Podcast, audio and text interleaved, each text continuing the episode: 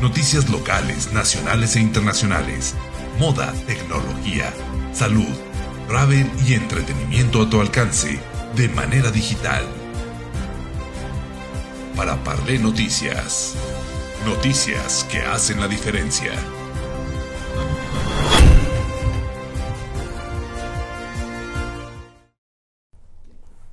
¿Qué tal amigas, amigos de Para Parle Noticias? Es un gusto saludarles esta mañana fría, húmeda en Zacatecas, en la capital del estado, y nos encontramos precisamente en el Hotel Mesón de Jovito, en este lugar tan hermoso, con estas obras renacentistas que nos acompañan en esta sala y que tengo el honor y el gusto de recibir en Zacatecas a una mujer de paz, a una mujer abogada y a una mujer que se ha dedicado a la defensoría de otras tantas mujeres en Argentina, dedicada al derecho, dedicada al derecho sistémico y otras tantas cosas que ahorita vamos a platicar. La doctora María Inés Llanos, desde Argentina, de recién desempacadita porque llegaste anoche, ¿verdad? Sí, sí, sí, encantada de estar acá en Zacatecas, viendo una ciudad tan linda, tan colonial, increíble, del 1500, uno se transporta. Y bueno, esperamos pasar unos lindos días. Eh, especialmente he venido acá acompañada de mi marido para eh, término a este diplomado que hemos hecho con la Universidad eh, Humanista Víctor Frank, que generaron este, este desafío de eh, unir eh, distintas, este, distintas disciplinas para conformar un diplomado que en realidad es una herramienta muy útil para todos los que mm, estamos dispuestos a acompañar a gente en la resolución de sus conflictos, que ya sea que pueden ser conflictos familiares, empresariales, sociales.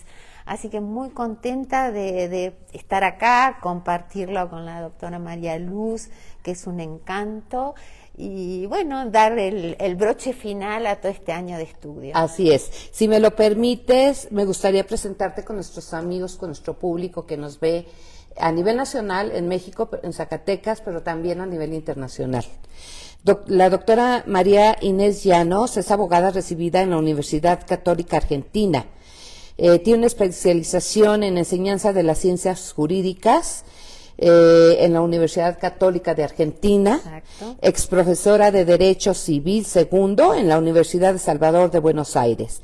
Es operadora familiar en la Universidad Nacional de Luján, mediadora del Colegio de Abogados de Mercedes, además su ejercicio liberal de la profesión desde 1978 hasta el 2008 es juez de paz de Navarro, provincia de Buenos Aires, desde el año 2008. Además, miembro fundadora de la Asociación Argentina de Justicia Constitucional. Y yo eh, iniciaría esta charla, María Inés, eh, si me lo permites, si me lo permitís, como dirían ustedes, las argentinas. ¿En qué consiste ser juez de paz en tu país, en Argentina?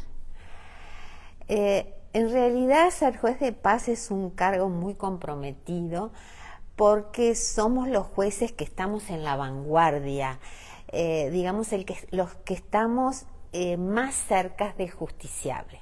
Vos pensás que yo soy de una pequeña ciudad de 20.000 habitantes, es lo que llamamos un partido, un municipio. yo nací ahí y te imaginas que conozco a todo el mundo y tratamos de acompañar a la gente a resolver un montón de, conflictos que pasan por el área civil, comercial, administrativo y hasta penal.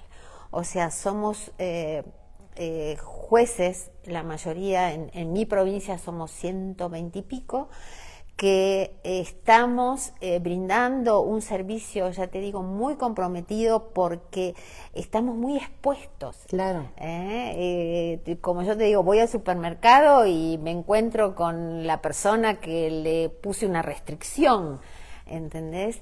pero además cumplimos una, una función de privilegio también, porque, porque estamos conocemos a la gente, tratamos de, contactarnos con la gente, de que la gente sienta que eh, el juzgado es un juzgado eh, preparado para acompañarlos y en, ese, eh, en esas situaciones donde aparece, digamos, providencialmente la doctora Yaguno con todo este bagaje nuevo, sin lugar a dudas, yo hace 15 años que estoy en el juzgado después de 30 años de profesión.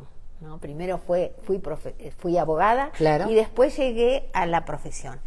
Y eh, siempre sentí la necesidad de, em, de ver en el otro una persona humana y no un expediente. Claro. Y comenzamos a, a, a trabajar con asistentes sociales, con psicólogos, o sea, una, una visión multidisciplinaria. Pero providencialmente, como te decía, apareció a través de, un, de algo que leí de la doctora Yaguno y enganché con el rol del abogado. ¿Viste? El rol del abogado es un rol difícil y a veces eh, a los abogados le cuesta cambiar es, esa imagen del, de abogado litigador, de que discute, por un abogado que colabora, que acompaña y que le ayuda a la persona a resolver el conflicto. Entonces, bueno, eh, invitamos a la doctora a participar en, distintos talleres en Navarro, hicimos algunas actividades y bueno, eh, acá estamos, eh, creo que es una herramienta que ayuda muchísimo para ver de otra forma el conflicto. Así es. Yo te preguntaría entonces cómo conociste la resolución sistémica del conflicto. Bueno, como te decía, fue a través de una casualidad eh, de, una amiga en común. Con Cristina Yaguno. y a partir de eso empezamos a, ver que, que hay otra forma eh, mucho más profunda de poder resolver nuestros conflictos. Y primero quitar, quitarle esa connotación negativa. ¿Por qué? A veces, yo por ejemplo el otro día llegó una señora con un conflicto grave en su familia. Estaba destrozada, pero la actitud de ella era, ay, y esto nos ha destrozado. No, no o sea, tenemos que, es, verdad que estaba en el punto de, la crisis, pero también tenemos que tener en claro que un conflicto sirve si lo logramos ver de otra forma y como una prueba, como un test, digamos. Estamos somos capaces de meternos en el conflicto y sacar la solución.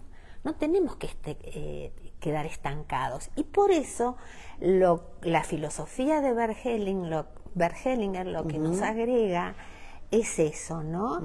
Es la posibilidad de, eh, de estar en el presente, de darnos cuenta cuáles son las ventajas, las desventajas, lo bueno, lo malo, y, y poder impulsarnos de otra forma hacia el futuro. Así es.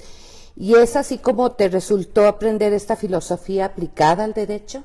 Pero por supuesto, digamos, en, el derecho mm, y específicamente en el Poder Judicial. Sí, era lo que te iba a preguntar, ¿la aplicas en el juzgado? lo, que yo creo es que, eh, bueno, para, para el, trabajo final en, este diplomado, un poco el, el, objetivo que quise poner en el trabajo es precisamente aplicar todos los progresos tecnológicos, informáticos, y nos estamos olvidando un poco del centro.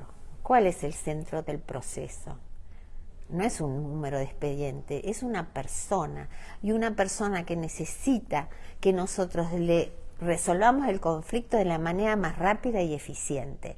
Y creo que eh, esta herramienta es algo que nos permite hacer un diagnóstico rápido de la situación. Claro, ¿Eh? claro. Con ese diagnóstico nosotros podemos progresar eh, y dar, ofrecer alternativas y ofrecer un camino que nos va a llevar de manera inmediata a ver de qué forma Sí. podemos resolverlo. Entonces, creo que es algo indispensable y que eh, yo hago un llamado a todos los miembros del Poder Judicial para que nos movamos un poco de ese rol tan a veces duro y distante que tenemos con la gente.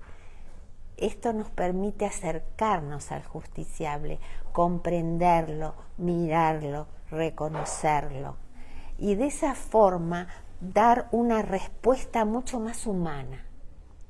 Fíjate que acabas de tomar un tocar un tema primordial que, sí nos movería a todos, que tuviesen los jueces, las juezas y los jueces, esa sensibilidad, entender al justiciable, entender las circunstancias de cada caso que llevan día con día y que bueno, pues en Argentina es distinto, pero también en México es distinto la manera de la impartición de justicia, pero ya lo había platicado Cristina Yaguno en alguna ocasión que vino a dar a Zacatecas una conferencia a, juezas, a jueces, a magistradas y magistrados del Tribunal Superior de Justicia, que te voy a decir que el presidente magistrado Arturo Nale eh, se quedó impresionado y se quedó súper contento, sorprendido de todo lo que trató ahí Cristina sobre este tema que estás tú hablando. Es que, es, que, sí, es que- una mirada Ajá. distinta, es una mirada distinta y que, y que digamos, el Poder Judicial en, en, digamos, en Argentina está bastante eh, criticado, no sé acá cuál es el México, pero una de las cosas que nos hace ver que las personas nos vean como algo frío, como algo distante, es que no tenemos en claro cuáles son las necesidades del justiciable. Más vemos la necesidad de nuestra que la del justiciable. El justiciable no puede ver que un expediente dure mucho tiempo, no. O que nos emba- embarremos en el proceso, en si es nulo, si es nulo. Nosotros, dentro del nuevo Código Civil que tenemos en Argentina, tenemos medios como pa- para poder, eh, digamos, modificar o dirigir el proceso de otra forma, y mucho más en el proceso de familia. Claro. ¿eh? Eh, o sea que el código mismo nos da herramientas como para acercarnos al justiciable. Y creo que es nuestro deber como juez comprometernos a utilizar eso. Y la resolución sistémica nos ayuda porque, por ejemplo, una de las cuestiones que tenemos que hacer es tenemos la obligación convencional y, y del Código Civil de entrevistar a niños, niñas y adolescentes que atraviesan un proceso judicial.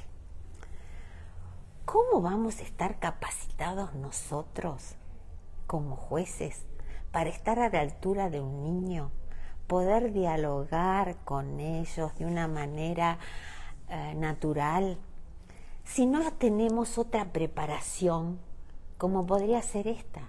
Claro. ¿Eh? Entonces, tenemos que ir agregando otras eh, disciplinas que nos ayuden a escuchar un chico, que nos ayuden a ver qué es la socioafectividad, que nos ayuden a ver eh, si, si ese vínculo entre el mamá y hijo es bueno, es sanador o no. ¿Entendés? O sea, me parece que, eh, que son herramientas lindas y que las tenemos que tener. O, por ejemplo, el triángulo dramático. Para mí el triángulo dramático fue un descubrimiento. O sea, poder diagnosticar en un conflicto cuál es la víctima, cuál es el perseguidor y cuál es el salvador. No sabes cómo te te eh, abre la cabeza y te ayuda a ver el problema y, como decía, un camino de solución. Me parece que todo esto es algo muy, muy Sí. eh, lindo y que te atrapa. Y yo digo en el trabajo que tenemos un problema con el tema de este, que el único problema es que nosotros personalmente, el operador judicial, tiene que estar dispuesto al cambio.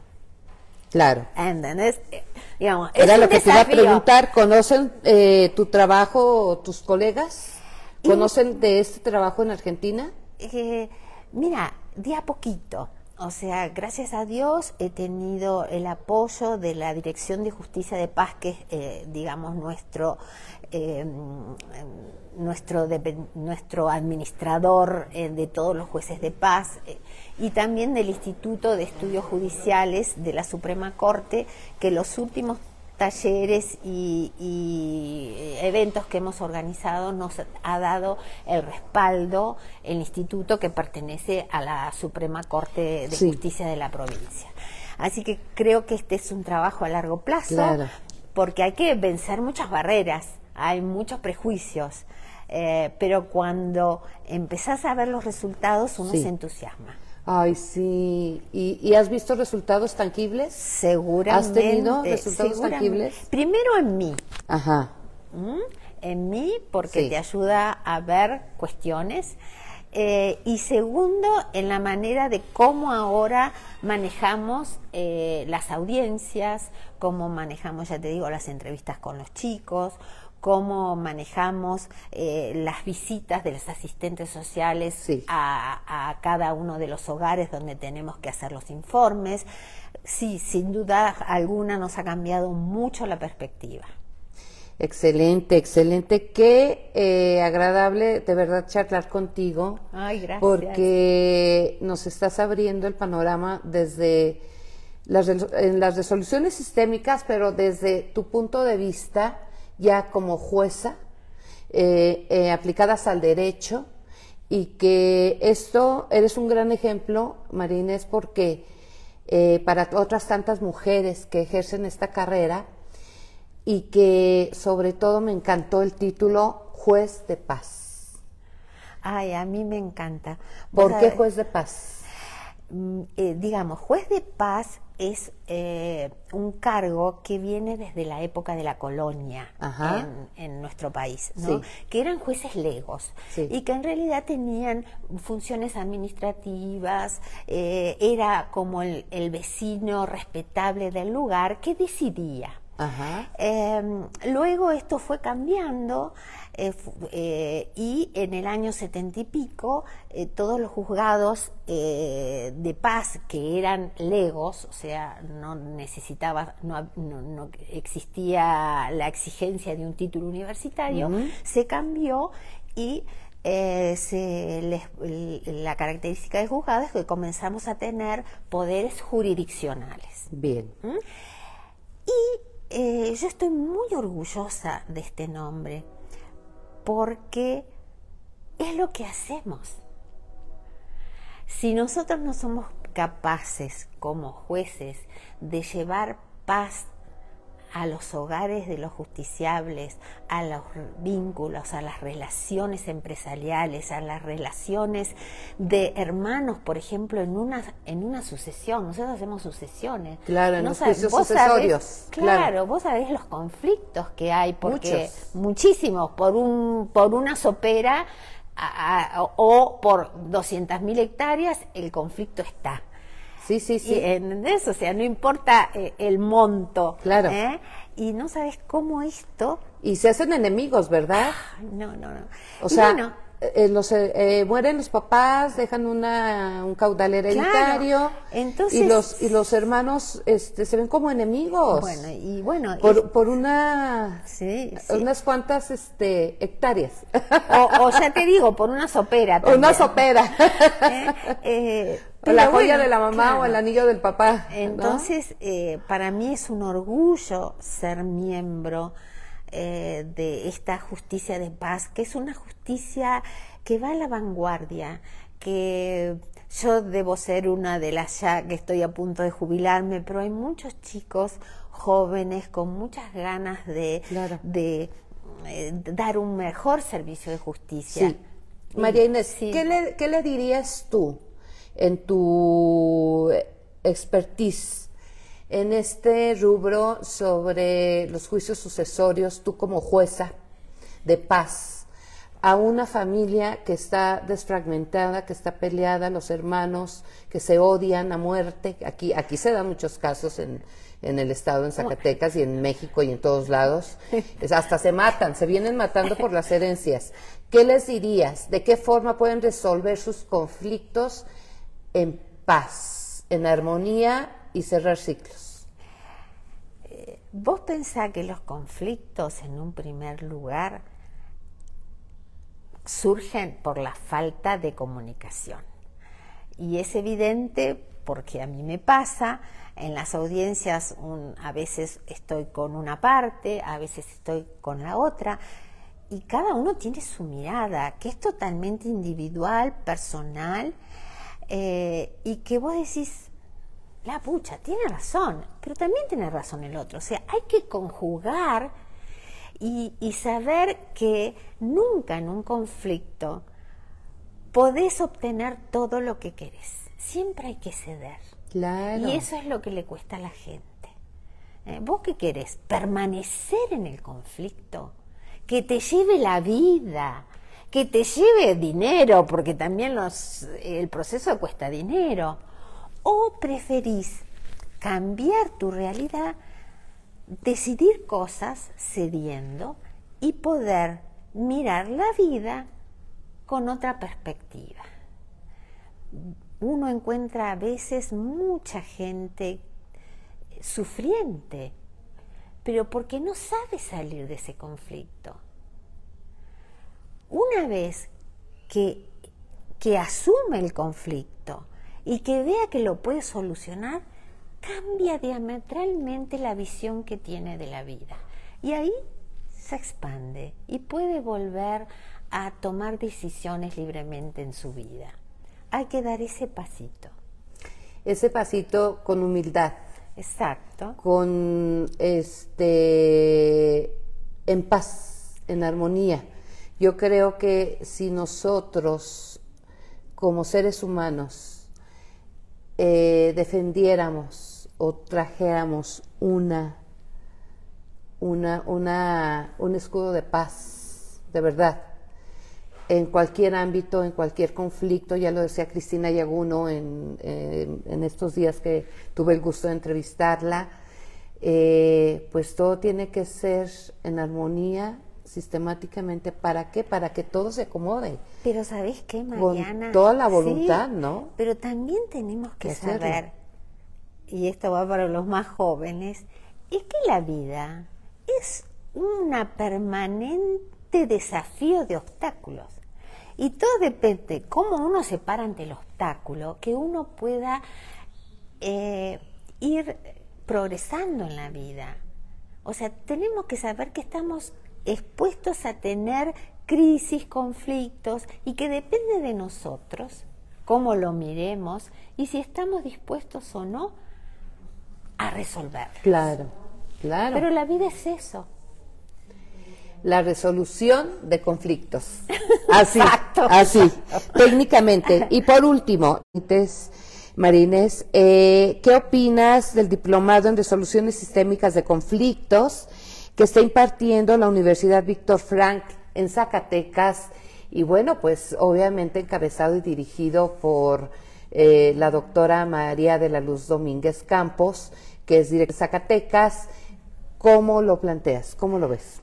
decisión de la universidad a través de la doctora Domínguez ha sido eh, como la doctora Yaguno, como directora académica, han conjugado en este diploma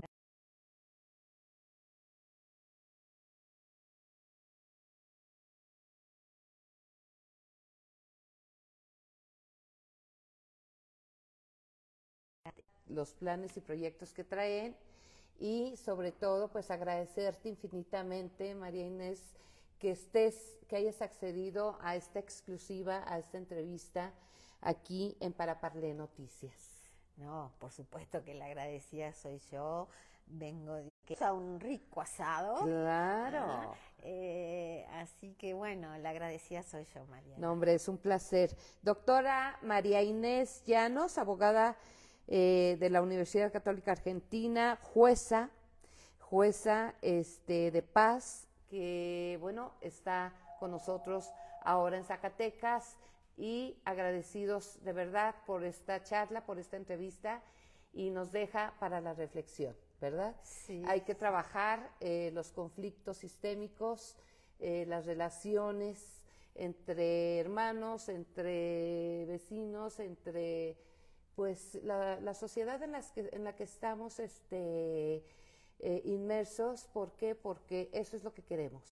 Y sobre todo con una mejor solución sistémica que ustedes, de conflictos que ustedes nos ofrecen. Bueno, gracias, gracias, gracias, María Inés, es un placer Un y gracias amigos en Paraparle Noticias. Nos vemos en la próxima.